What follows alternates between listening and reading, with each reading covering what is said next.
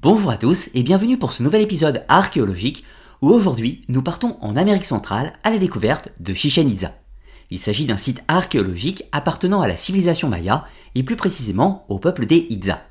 Nous allons suivre l'histoire de ce site exceptionnel, mais également découvrir la fabuleuse histoire du peuple des Itza qui vont résister aux conquistadors pendant presque 200 ans.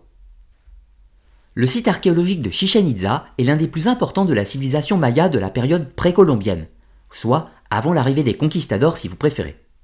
Les ruines de la cité se trouvent au Mexique actuel, dans la région du Yucatan, et fut le principal centre religieux des Mayas entre le Xe et le début du XIIIe siècle. Le nom du site se traduit par la bouche des puits, Chichen, en référence aux cénotes ou puits sacrés que l'on trouve sur le site. Et Itza est le nom d'un groupe de population maya qui s'implanteront sur le lieu et qui se traduit par sorcier de l'eau. La première occupation du site, ou sa fondation, remonte au 7e siècle, soit à la période classique. Cependant, les constructions massives de Chichen Itza que l'on connaît aujourd'hui ne furent construites qu'au Xe siècle, pendant la période post-classique, au moment où la cité devient la capitale de la région de l'empire Itza. De ce fait, la ville de Chichen Itza ne verra pas son ascension pendant l'âge d'or des Mayas, mais lors de la période des Toltecs du Mexique. Ce sont ces derniers qui vont apporter le culte du dieu serpent à plumes, Quetzalcoatl, dans le Yucatan, où il prendra le nom de Kukulkan. Et la cité de Chichen Itza lui sera dédiée. Il existe cependant des controverses sur l'influence des Toltecs dans le secteur. S'agit-il d'une conquête militaire issue du Mexique, ou alors d'une acculturation du peuple Itza à la culture Toltec? Le débat n'est toujours pas clos. De plus, il est difficile de savoir si le culte de Kukulkan existait préalablement sur le secteur, cela semble probable, mais ce n'était, dans tous les cas, pas un dieu majeur avant la période des Itza. La légende nous raconte que le dieu Tezcatlipoca aurait exilé son frère Quetzalcoatl de la cité de Tula, la capitale des Toltecs au Mexique central. Le dieu serpent à plumes aurait alors conduit ses partisans dans le Yucatan et aurait conquis la ville de Chichen Itza. Pour ce qui est de l'histoire moderne, le site de Chichen Itza sera progressivement oublié avec le temps et ne sera redécouvert qu'au XIXe siècle par deux explorateurs, John Lloyd Stephen et Frederick Catherwood en l'année 1843. C'est tout un nouveau monde qui s'ouvrait à eux. Cela fait bien longtemps que la connaissance de la civilisation maya avait été oubliée, ainsi que les chroniques des conquistadors. De ce fait, on ne savait pas à cette époque qui avait édifié ces monuments. Dans la foulée, de nombreux autres sites seront découverts, comme Tikal, Palenque et encore de nombreuses autres villes. Mais les premiers chercheurs sont obsédés par une question. Qui sont les édificateurs de ces cités de pierre? On a proposé plusieurs théories, passant des Égyptiens aux Phéniciens, aux Grecs ou aux Romains. Dans tous les cas, on pensait que c'était un peuple du vieux monde qui avait traversé l'Atlantique bien avant Christophe Colomb, pendant la période antique, pour construire ces monumentales cités. À aucun moment, l'on pensait que cela pouvait être les peuples de Mésoamérique qui avaient construit ces monuments. Évidemment, comme vous l'aurez compris, la redécouverte des chroniques des conquistadors, la recherche sur les sites, le matériel archéologique a permis de mettre en évidence qu'il s'agissait bien d'une civilisation locale de Mésoamérique, à savoir les Mayas, qui étaient les édificateurs du site de Chichen Itza, mais également de toutes les autres cités. Alors pour rester sur le site qui nous intéresse dans cette présente vidéo, à savoir Chichen Itza, le site sera acheté par un archéologue, Edward Herbert Thompson, qui va entreprendre les premières fouilles à partir de 1894. Des vestiges seront exhumés, des artefacts, des objets et des fresques, ce qui va permettre d'en apprendre plus ou d'ouvrir tout le champ de la recherche de la civilisation des Mayas. Par la suite, de nombreuses campagnes de fouilles auront lieu sur le site et également des restaurations, à savoir en 1922 et également une autre qui est en cours depuis 2011. Précisons néanmoins que Chichen Itza n'est pas la première cité maya qui sera découverte, mais néanmoins son état de conservation a permis de voir toute la magnificence de la civilisation maya. Mais maintenant, nous allons explorer les différents monuments du site. Chichen Itza présente de nombreux vestiges de la civilisation maya, mais avec une forte empreinte de la culture du Mexique central. De ce fait, on va retrouver deux ensembles distincts et d'époques différentes sur les lieux. Dans un premier temps, le vieux Chichen, au sud de la ville, qui présente des bâtiments typiquement mayas datant des premiers fondateurs de la cité, soit entre les 7e et 9e siècles. Le peuple Itza, qui donnera son nom à la ville, n'est cependant pas le peuple fondateur d'origine. Ces derniers n'arrivent dans le secteur qu'à partir du début du Xe siècle. C'est alors, au nord de la ville, que nous trouvons le nouveau Chichen, qui sera édifié entre le Xe et le XIIIe siècle par le peuple Itza ainsi que l'influence des Toltecs. C'est dans cette partie que nous allons retrouver les bâtiments à l'architecture majestueuse. Le plus imposant et le plus célèbre est la pyramide ou El Castillo, le temple de Kukulkan, le dieu serpent à plumes, aussi appelé Quetzalcoatl chez les Toltecs. Le monument est l'un des mieux conservés du monde précolombien avec une hauteur de 24 mètres, sans compter le petit temple au sommet, ce qui donne un total de 30 mètres. Ce n'est cependant pas la pyramide la plus haute de la civilisation maya.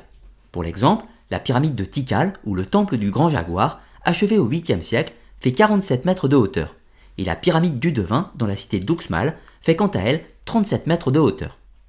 La pyramide de Kukulkan, à Chichen Itza, est néanmoins plus grande que le temple des inscriptions, à Palenque, autre site majeur de la civilisation maya. Le bâtiment, en l'honneur du serpent à plumes, est construit avec 9 étages ou plateaux superposés et un petit temple qui surplombe le tout. Sur chaque côté, nous trouvons des escaliers de 90 marches qui conduisent au sanctuaire. L'architecture répond à des codes symboliques basés sur la cosmogonie et le calendrier des Mayas toltecs. L'édifice est carré, comme la représentation du monde, et les quatre escaliers forment un ensemble de 360 marches, soit les jours de l'année solaire, sans compter les cinq jours néfastes du calendrier. Ces derniers pouvant être représentés par les cinq cénotes ou puits sacrés, qui se trouvent pour quatre d'entre eux hors de la pyramide, aux points cardinaux, et le cinquième sous la pyramide de Kukulkan.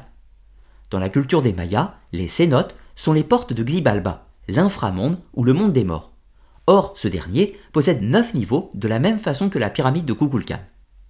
L'édifice est lui-même construit sur une ancienne pyramide plus petite, une chose fréquente dans la culture maya où les sites sont régulièrement améliorés ou agrandis. L'élément le plus notable du sanctuaire et qui fait sa réputation vient du phénomène qui se produit lors de l'équinoxe. Le jeu des ombres fait apparaître des ondulations sur la sculpture serpentaire de l'escalier nord-nord-est, ce qui permet de mettre en valeur le dieu Kukulkan qui semble descendre de la pyramide. Cette prouesse de construction atteste le mariage entre les compétences astronomiques et architecturales de la civilisation maya. Notons également les jeux sonores produits par la pyramide qui donnent un effet d'écho déformant ressemblant au battement des ailes de l'oiseau Quetzal, manifestant une nouvelle fois la présence du dieu lors des célébrations rituelles. Ensuite, nous trouvons le gymnase ou le terrain de pelote qui se trouve à l'ouest de la pyramide. Ce n'est pas le seul terrain de jeu du site, mais c'est le plus important du monde mésoaméricain. Il servait d'espace dédié pour les parties de pelote, le jeu sacré des Mayas et des célébrations qui l'accompagnent. La pelote est un jeu rituel où deux équipes s'affrontent. L'une représente les forces du monde souterrain, ou Xibalba, alors que les autres prennent la place du rôle du monde des vivants.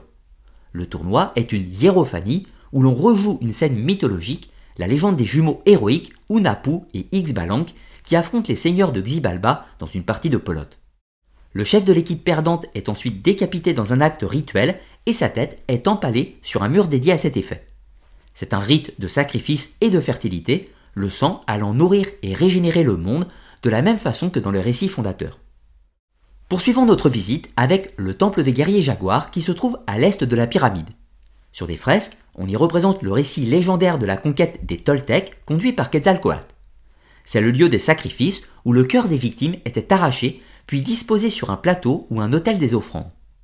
Autour du temple se trouve l'espace des mille colonnes aux effigies de Kukulkan ou Quetzalcoatl. Au nord de la pyramide se trouve le cénote sacré, le plus important du site. Il s'agit d'un puits de 20 mètres de profondeur pour 60 mètres de diamètre. C'est également un lieu de sacrifice et de nombreux ossements d'hommes, de femmes et aussi d'enfants furent retrouvés en drainant ces profondeurs, mais également une large quantité d'objets rituels ou d'offrandes pour les divinités. Les personnes victimes ou volontaires étaient précipitées dans le cénote pour solliciter les bienveillances du dieu de la pluie, Shak chez les Mayas ou encore appelé Tlaloc chez les Toltecs, ou peut-être pour apaiser les puissances maléfiques du royaume de Xibalba. Si une personne arrivait à survivre plusieurs heures après que le soleil ait passé son zénith, elle était repêchée et considérée comme prophète des dieux par la suite. Au sud de la pyramide de Kukulkan, nous trouvons l'observatoire ou le caracol, et c'est ici que les prêtres Idza observaient les astres afin de prédire les événements et leur permettre de conduire la politique de la cité. Les Mayas avaient une excellente connaissance du mouvement des astres et disposaient d'un système à deux calendriers particulièrement précis le calendrier solaire de 360 jours plus 5 maléfiques et l'autre ou le calendrier rituel de 260 jours. Ces deux systèmes se recoupaient tous les 52 ans. Un autre monument du site mérite notre intérêt. Il s'agit de l'ossuaire, aussi appelé tombe du grand prêtre. C'est une pyramide identique au temple de Kukulkan, mais avec seulement 10 mètres de hauteur. Le temple est dédié au dieu Shak et se trouve au sud du site, mais au nord de l'observatoire, à proximité du cénote Xtolo. On y trouve plusieurs fresques mythologiques, mais le plus impressionnant se trouve dans le sanctuaire au sommet du temple. Un petit conduit mène à un souterrain et lui-même semble se diriger vers un autre cénote, illustrant une nouvelle fois la symbolique du voyage dans le monde des morts ou le Xibalba. Pour finir avec l'architecture, le Tsompantli, ou le mur des crânes, se trouve devant le gymnase. C'est ici qu'étaient empalées les têtes des ennemis vaincus ou des sacrifiés. Les têtes sont disposées sur des pics de bois devant le monument. Il existe encore de nombreux autres monuments sur le site de Chichen Itza. Là, je vous ai cité les principaux monuments que l'on trouve dans le quartier nord, ou le Nouveau Chichen, comme le temple des guerriers jaguars, le terrain de pelote ou encore la pyramide de Kukulkan. Tous ces sites ont été édifiés par le peuple des Itza. Et inversement, au sud du site, le vieux Chichen, on va y retrouver les monuments construits par les Mayas. Vous pourriez me dire, le peuple des Itza n'est-il pas lui-même un peuple maya? Eh bien si, mais cela est plus compliqué encore. Nous allons en parler en dernière partie. Pour le moment, retenons que les principaux sites qui se trouvent au nord partagent un style qui s'appelle Maya Toltec ou Itza Toltec. On le remarque par l'omniprésence des représentations guerrières, notamment avec les Tsompantli qui sont typiques des Toltecs, ces murs de crâne, ou encore les chakmol, des sortes de sculptures de personnages semi-allongés qui sont encore une fois typiques de Tula, la capitale des Toltecs. Mais on va également avoir les fresques qu'on trouve sur le temple des guerriers jaguars, qui encore une fois attestent d'une influence ou d'une présence toltèque sur le site. Mais pour le moment, faisons une courte pause afin de parler de l'élément religieux sur le site de Chichen Itza. Comme je vous l'ai dit préalablement, la ville est dédiée au dieu Kukulkan, le serpent à plumes, encore appelé Quetzalcoatl chez les Toltecs et plus tard chez les Aztèques. On remarque notamment que le peuple des Itza faisait abondamment le commerce des plumes de l'oiseau quetzal qui étaient convoyées par la mer depuis le Honduras et le Guatemala jusqu'au Yucatan, mais également exportées jusqu'au Mexique central, le territoire des Toltecs. Notons que dans la culture des Itza, le fait de tuer un oiseau quetzal était puni de la peine de mort. Cependant, notons qu'il existe une autre divinité qui a un rôle d'importance dans la cité de Chichen Itza. Il s'agit de Shak le dieu de la pluie et donc de la fertilité, également appelé Tlaloc chez les Toltecs et les Aztèques. La plupart des sacrifices qui avaient lieu dans les cénotes sacrés lui étaient dédiés, encore une fois, pour appeler les bienfaits de la pluie sur la population. Et là, une chose semble se dessiner. Les Itza ont conquis le Yucatan et donc la cité de Chichen à partir du Xe siècle. Ils vont y apporter le culte de Kukulkan. Bien qu'il est probable que le culte du serpent à plumes existait déjà préalablement, mais de façon minoritaire. Dans les temps plus anciens, à l'époque classique, ou maya si vous préférez, le dieu principal de la cité devait être Shak, le dieu de la pluie, et progressivement il s'est fait remplacer par Kukulkan avec les nouveaux occupants. Pour finir avec l'aspect religieux, notons l'importance du mythe de Xibalba.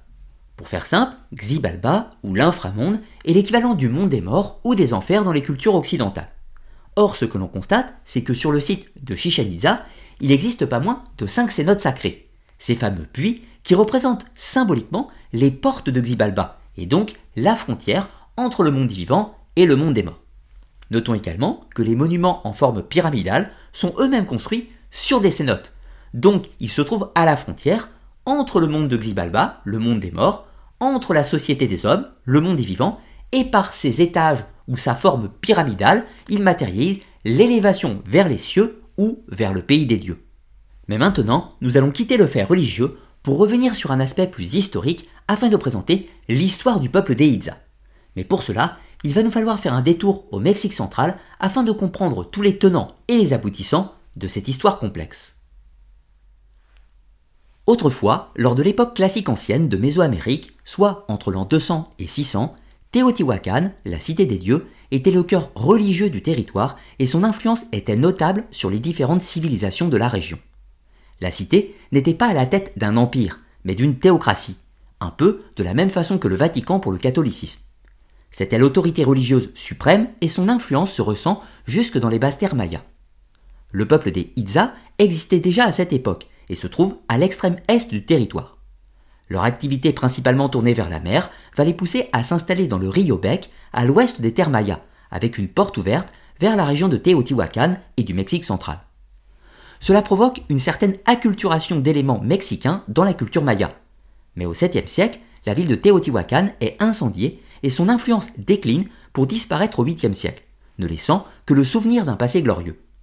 C'est dans ce contexte que les grandes cités mayas, qui se trouvent dans les terres, comme Tikal, Copan ou encore Calakmul, se font la guerre pour la domination dans l'espace maya, qui s'émancipe de la théocratie de Teotihuacan et rayonne culturellement et surtout religieusement. La ville de Chichen est alors un petit centre religieux sans trop d'importance au cours des 7e et 8e siècles. Mais le siècle suivant marque la fin de la période classique et la décadence de la civilisation maya. Les grandes villes s'effondrent suite à des facteurs multiples, guerres, famines, épidémies ou encore raisons religieuses. Mais c'est seulement au Xe siècle que le peuple Itza allait entrer en scène. Une invasion du peuple maya chontal a lieu sur les basses terres et ce peuple, d'origine maya, est néanmoins totalement acculturé à la culture du Mexique central, et notamment au niveau religieux. L'un des groupes des mayas chontal, les Itza, prennent le contrôle de Chichen Itza en 918 et par la suite étendent leur influence sur tout le Yucatan. Parallèlement, c'est l'avènement des Toltecs dans le Mexique central. Il est difficile de savoir si les Toltecs ont également fait une invasion jusqu'au Yucatan ou si c'est par le phénomène d'acculturation que les Itza partagent de nombreux points de concordance avec eux, notamment l'édification des Tzompantli et des Chakmol typiques de la culture toltèque. De ce fait, au-delà de la controverse sur l'influence toltèque, on parle d'une civilisation maya-toltèque. Dans tous les cas, les Itza se présentent comme le peuple élu de Quetzalcoatl et étendent progressivement leur empire entre le Xe et le XIIIe siècle. Chichen Itza est leur capitale et c'est l'âge d'or des grandes constructions. On y observe un style raffiné, typique des Mayas, mais avec l'aspect guerrier de la culture toltèque. L'empire des Itza, dans la ville de Chichen, marque le dernier rayonnement de la civilisation maya. Les trois principaux centres religieux de l'empire des Itza étaient Chichen Itza bien entendu, la ville de Kukulkan, le serpent à plumes, Izamal, la cité du soleil, ou du dieu Itmana, puis enfin Cozumel, ou la cité de la lune, dédiée à la déesse Ixchel. La chute de la ville de Chichen Itza interviendra au XIIIe siècle en raison de luttes internes. Le roi d'Uxmal, Kosel, un vassal de Chichen issu du clan Kukum, organise un coup d'État ainsi qu'un superfuge religieux en association avec la cité rivale de Mayapan. Son but était de se venger du roi Shakshipshak qui avait enlevé sa fille. Une cérémonie rituelle est organisée pour que Kosel pose ses arguments à l'encontre du souverain de Chichen Itza. Le roi d'Uxmal saute dans le cénote sacré du dieu Shak et survit, ainsi il obtient les faveurs du dieu et demande la destitution immédiate du roi Shabshikshak, ce qu'il obtient. Une nouvelle alliance se forme alors dans le Yucatan et c'est la ville de Mayapan qui prend l'ascendant pendant quelques années sous la houlette du clan Kukum. Mais le territoire sombre progressivement dans le chaos et les constructions massives ainsi que l'art raffiné ne se produiront plus. Du côté du peuple des Itza, ce dernier se divise en deux factions en 1221. L'une reste dans le Yucatan, notamment dans la ville de Mayapan, et l'autre partira pour les hautes terres mayas, au sud, et s'implante autour du lac Peten Itza, au Guatemala actuel. Mais les Itza n'avaient pas encore fini de faire parler d'eux. Progressivement, ils reformeront un puissant empire sur toutes les anciennes terres des Mayas, et ce dernier va perdurer jusqu'à l'arrivée des conquistadors. L'empire des Itza sera le grand rival de l'empire aztèque pour la domination totale de la Mésoamérique. Alors, qui étaient les Itza? Eh bien tout d'abord, comme vous l'aurez bien compris, ce sont bel et bien des Mayas.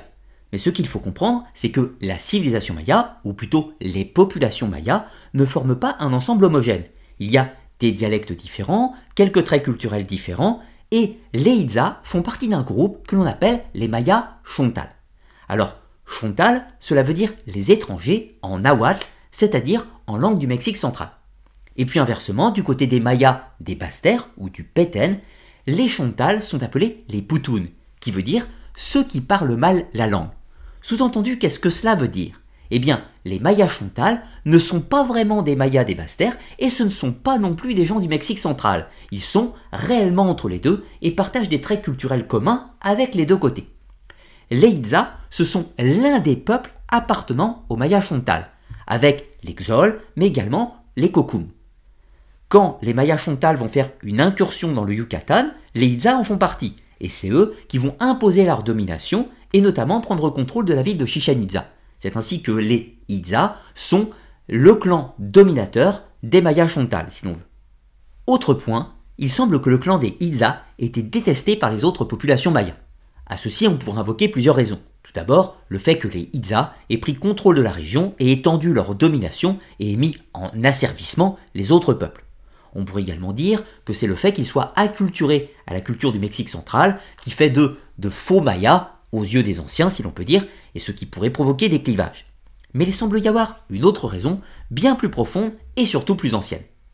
Si l'on remonte quelques siècles dans le passé, pendant l'âge d'or des Mayas, la période classique si vous préférez, les cités des basses-terres, ou du Péten, régnaient avec un très large essor économique.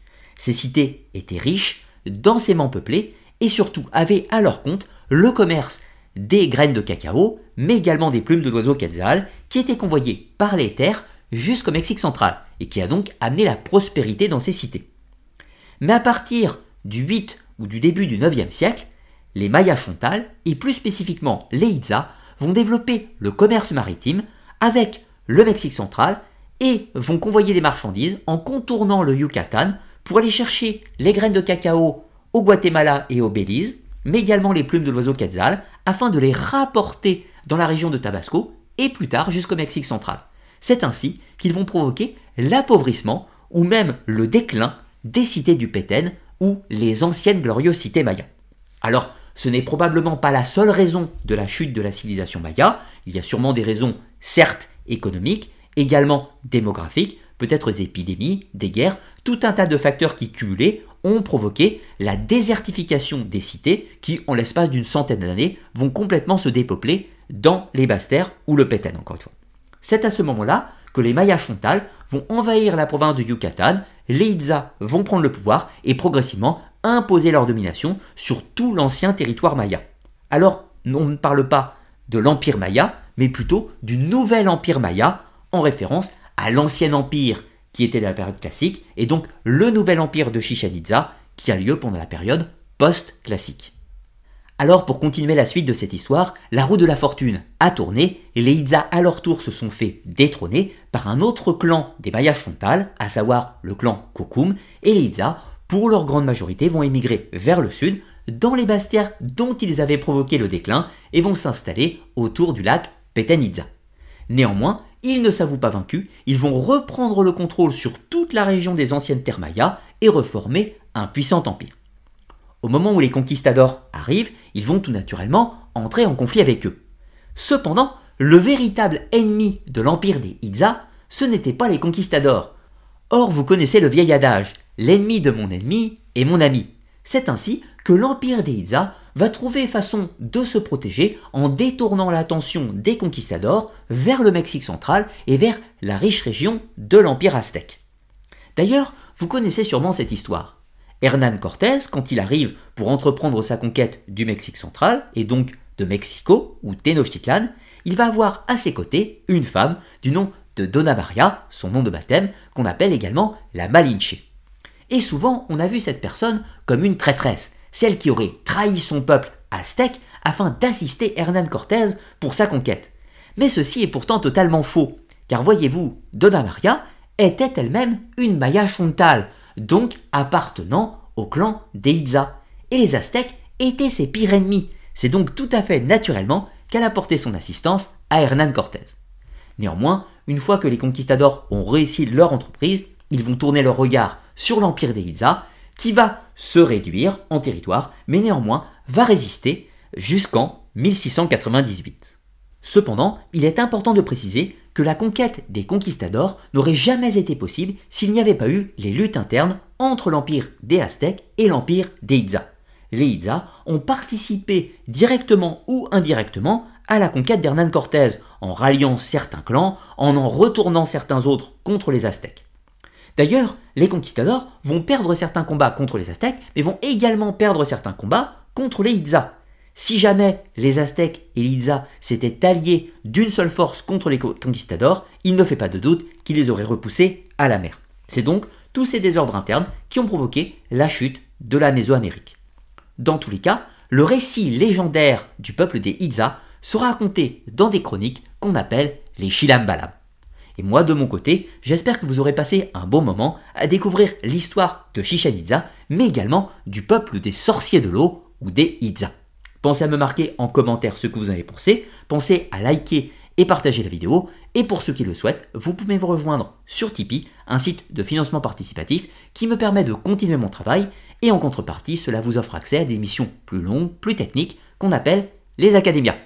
Sur ce, moi je vous donne rendez-vous pour de prochaines vidéos où nous parlons histoire, archéologie, mythologie, mais également des sciences occultes. A très bientôt